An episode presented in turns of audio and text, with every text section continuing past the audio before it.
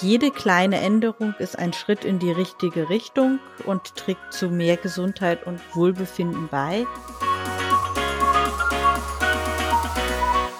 Hallo und herzlich willkommen zu einer neuen Podcast-Folge Dein Leben darf leicht sein mit basischer Ernährung.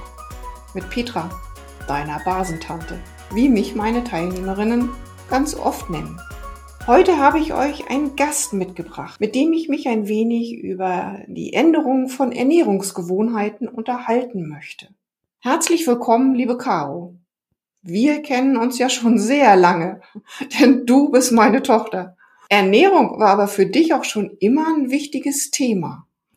Und toll, dass wir heute einmal über unsere Motivation oder über deine Motivation und vor allen Dingen über deine Umsetzung von Tipps sprechen können. Und ich, genau wie meine Zuhörer, sind, glaube ich, schon ganz gespannt, was du uns berichten möchtest. Magst du dich vielleicht mal ganz kurz vorstellen, liebes Töchterchen?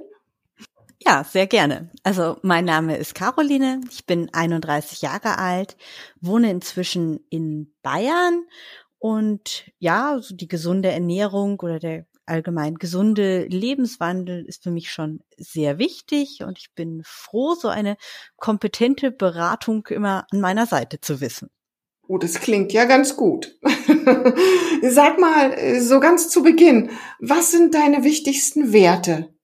Also in Bezug auf Ernährung ist für mich Genuss ganz wichtig und ich finde es auch sehr wichtig, dass es keine grundsätzlich verbotenen Lebensmittel gibt. Auch Bewegung spielt bei mir eine äh, wichtige Rolle im Leben und sportliche Ziele, wie zum Beispiel die Vorbereitung auf gemeinsame Bergtouren.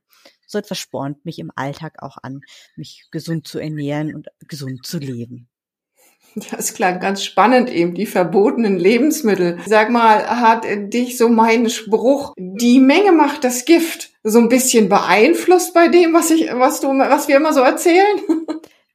Na klar, ähm, auf jeden Fall. Du hast immer gesagt, es gibt nichts, was grundsätzlich verboten ist. Ähm, es gibt halt Dinge, da sollte man mehr von essen und Dinge, da sollte man weniger von essen. Aber auch für mich ist so dieses Verbot einfach was, äh, das löst bei mir so ein bisschen Trotz aus, glaube ich. Äh, von daher, die Menge macht's aus. Okay, und deinen Trotz, den kenne ich ja schon. Also von daher ist es gut. Super. Ich sag mal, ähm, was war eigentlich so dein erster Gedanke, als ich dir erzählt habe, dass ich jetzt noch eine Weiterbildung zur Ernährungsberaterin machen möchte und die dann auch gestartet bin? Mein erster Gedanke, oh Gott, gut, dass ich bald ausziehe. Ähm, nein, Spaß beiseite es war ja tatsächlich so, dass wir quasi gleichzeitig ähm, mit dem Studieren oder Lernen angefangen haben. Und ich habe mich schon gefreut, dass ich ähm, dann auch einfach von dem neuen Wissen, was du dir aneignest, profitieren kann und dann auch Input für meine eigenen Ernährungsgewohnheiten bekommen kann. Oh, das klingt natürlich spannend. Okay. Sag mal, was darf eigentlich so an einem richtig guten Tag bei dir nicht fehlen? Ja, gutes Essen und viel Bewegung. Also ich würde sagen, der perfekte Tag startet mit einem ausgewogenen Frühstück und dann raus in die Natur, im Idealfall in die Berge, wandern, klettern, Skifahren, je nach Jahreszeit und Wetter. Bei einer Mahlzeit auf der Hütte, da sind dann auch vielleicht die guten Vorsätze mal nicht ganz so wichtig, weil man hat sich ja auch ausreichend bewegt. Wenn dann noch ein Saunagang zur Entspannung auf mich wartet und ein gesundes Abendessen mit viel Gemüse, dann war das, würde ich sagen, der perfekte Tag. Ja, so könnte ich mir auch einen Tag vorstellen. Das finde ich gut und spannend. Richtig, richtig schön. Nun hast du ja gesagt, es gibt da so das Frühstück, es gibt das Wandern. Das sind natürlich so die Dinge, die wir in der Regel am Wochenende oder auch im Urlaub genießen können. Aber du versuchst es ja auch in den Alltag zu integrieren. Und äh, erzähl uns doch mal so ein bisschen, wie du das so genau machst. Ja, klar. Also äh, Natur, Berge äh, kann man natürlich im Arbeitsalltag nicht immer einbauen. Ich versuche immer das gesunde Frühstück beizubehalten. Seit knapp zwei Jahren gibt's bei mir ähm, unter der Woche immer eine Quarkölmischung mit Obst und zuckerfreiem Müsli. Das bereite ich immer schon am Abend vor, also Quarköl und Obst und stelle es dann in den Kühlschrank. In der Früh muss dann nur noch das Müsli rein und dann kann ich losstarten in den Arbeitstag ab ins Büro. Mittags habe ich eigentlich immer eine Brotzeit dabei, ein Vollkornbrot oder auch gerne ähm, so Saatenbrotarten, wo jetzt kein Mehl drinne ist und immer ein bisschen Gemüse, Rohkost, Paprika, Möhrchen, Kohlrabi und am Abend wird bei uns eigentlich äh, frisch gekocht und auch äh, ja ausgewogen gesund mit viel Gemüse.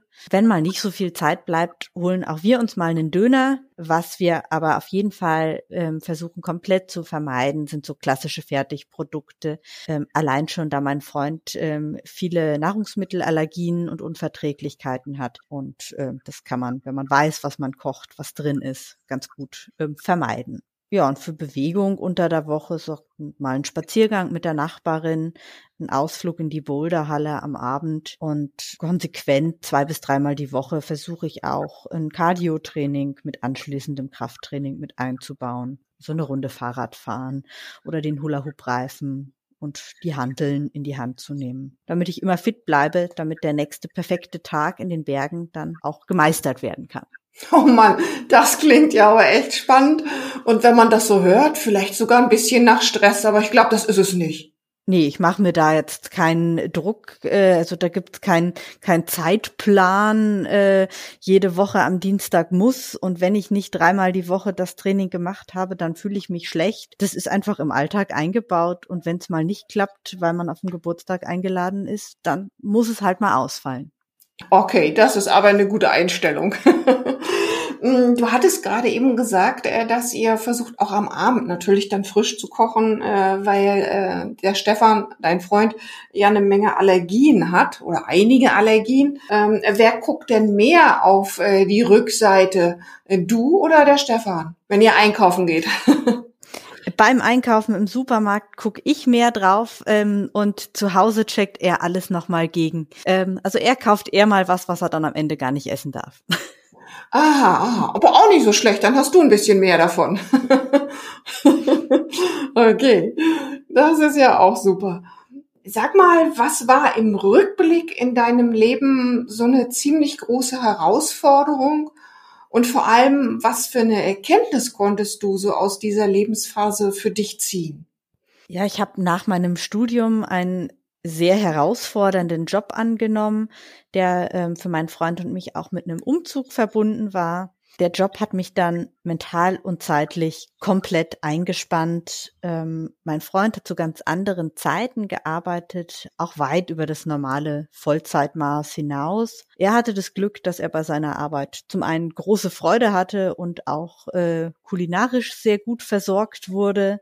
Bei mir blieb in der Zeit gesunde Ernährung komplett auf der Strecke. Ich habe mich sehr ungesund ernährt, eigentlich ja von Weizenmehl, hier eine Breze, da eine Pizza, am Abend äh, schnell irgendein Fertiggericht in die Mikrowelle. Spaß an der Tätigkeit, die ging ganz schnell verloren. Zehn, zwölf äh, Stundentage, das war ganz normal.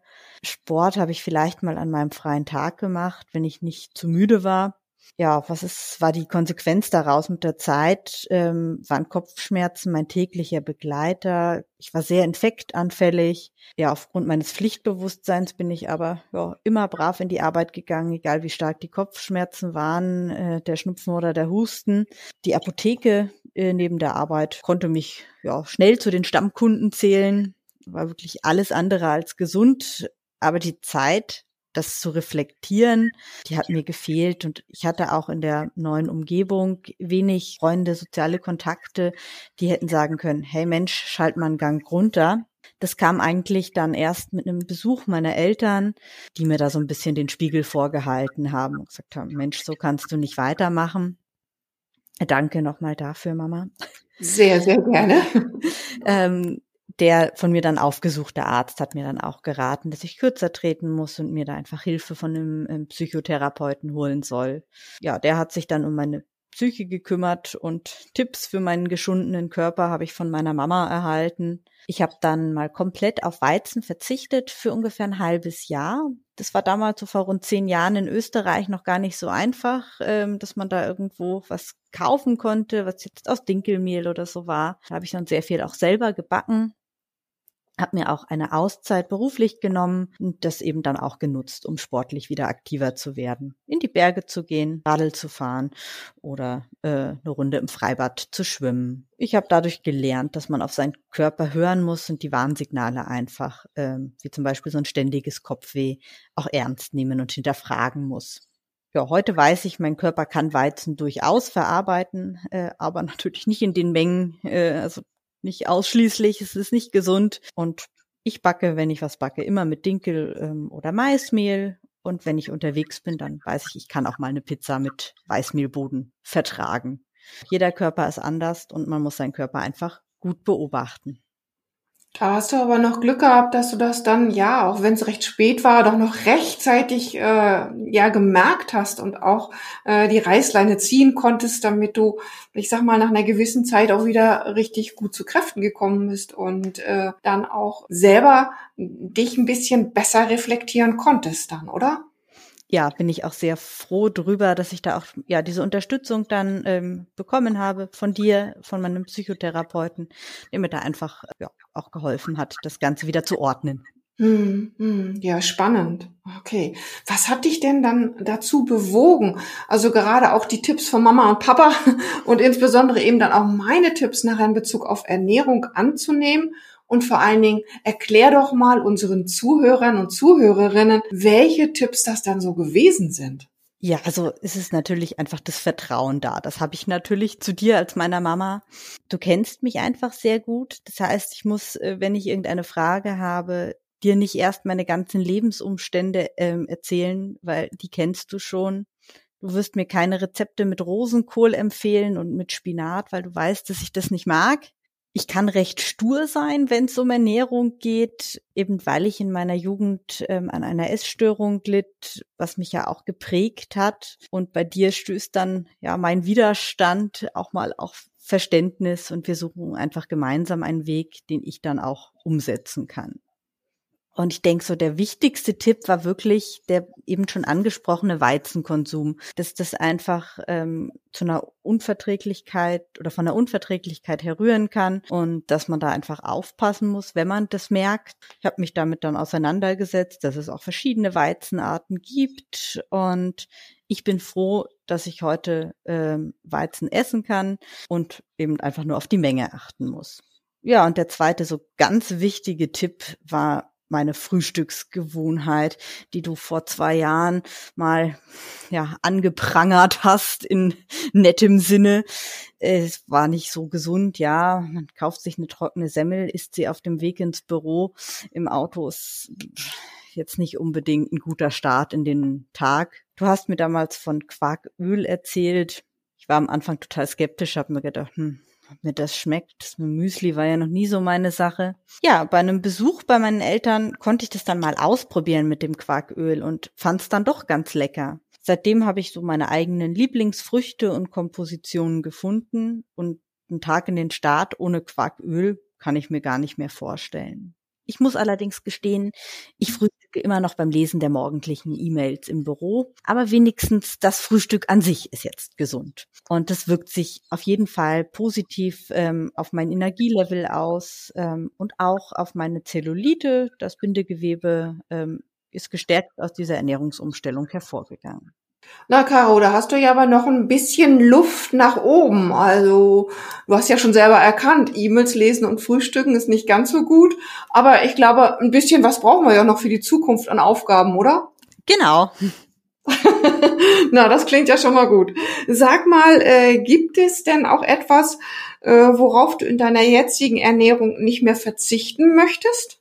Ja, auf jeden Fall das eben erwähnte Quarköl-Frühstück, äh, das ist für mich ganz wichtig. Und ich habe auch ähm, Baked Oats für mich entdeckt, so als Alternative zur Brotzeit in der Arbeit oder auch am Wochenende mal anstatt einem Stück Kuchen. Immer wenn ich eine überreife Banane zu Hause habe, wird diese mit Haferflocken, Milch, etwas Weinsteinbackpulver, frischen oder je nach Jahreszeit tiefgekühlten Blaubeeren und ein paar äh, Schokodrops vermengt, ab in den Backofen und schon habe ich eine leckere, gesunde Mahlzeit, die auch lange satt hält.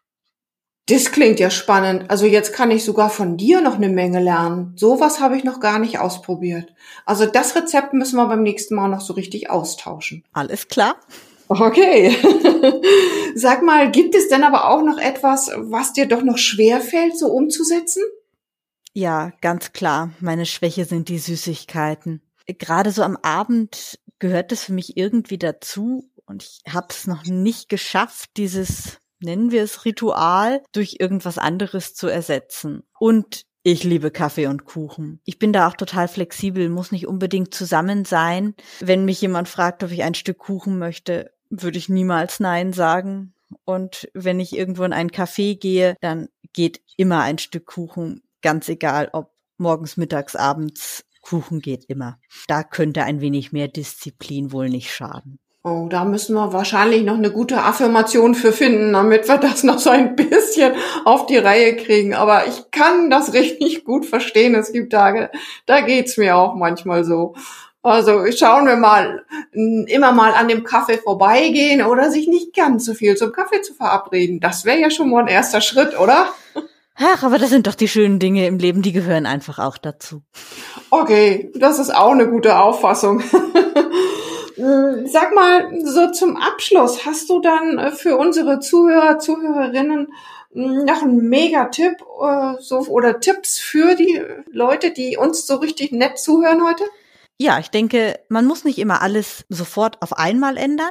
Jede kleine Änderung ist ein Schritt in die richtige Richtung und trägt zu mehr Gesundheit und Wohlbefinden bei. Bei mir war es vor vielen Jahren das Weglassen ähm, vom Weizen oder jetzt eben ähm, das Umstellen meiner Frühstücksgewohnheiten. Ich habe nicht mein ganzes Leben auf einmal umgekrempelt, sondern kleine Schritte, Bereiche gefunden, wo Veränderungen für mich jetzt keinen großen Verzicht ähm, bedeutet haben. Also ohne große Anstrengung war es möglich, da etwas zu verändern. Und ich denke, so kann jeder für sich den richtigen Ansatz finden ja, und zur Unterstützung, liebe Zuhörer, kann ich euch meine Mama nur wärmstens empfehlen. Mit ihrer empathischen Art äh, kann sie hervorragend auf ganz verschiedene Charaktere eingehen und ist auch bei Misserfolgen und Schwierigkeiten immer mit Verständnis ähm, zur Seite und hilft bei der Umsetzung.